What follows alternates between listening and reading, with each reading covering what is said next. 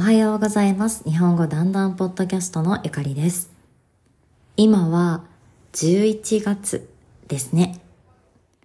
日本は秋から冬になる季節です。11月だと少し寒いです。でも今年はまだまだ暖かいです。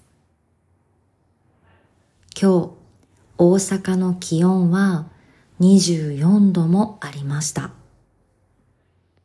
11月にしては暖かいというより暑いです。ニュースでは今年の日本の冬は暖冬と言っています。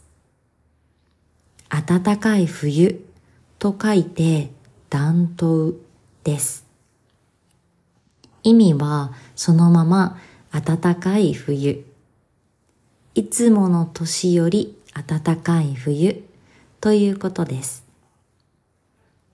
寒いより暖かい方が気持ちがいいですね。でも雪があまり降らないとススキーやスノーボードができません。困ることもあります。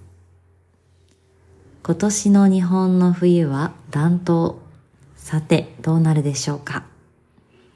では、今日も最後まで聞いてくれて、だんだんです。また明日。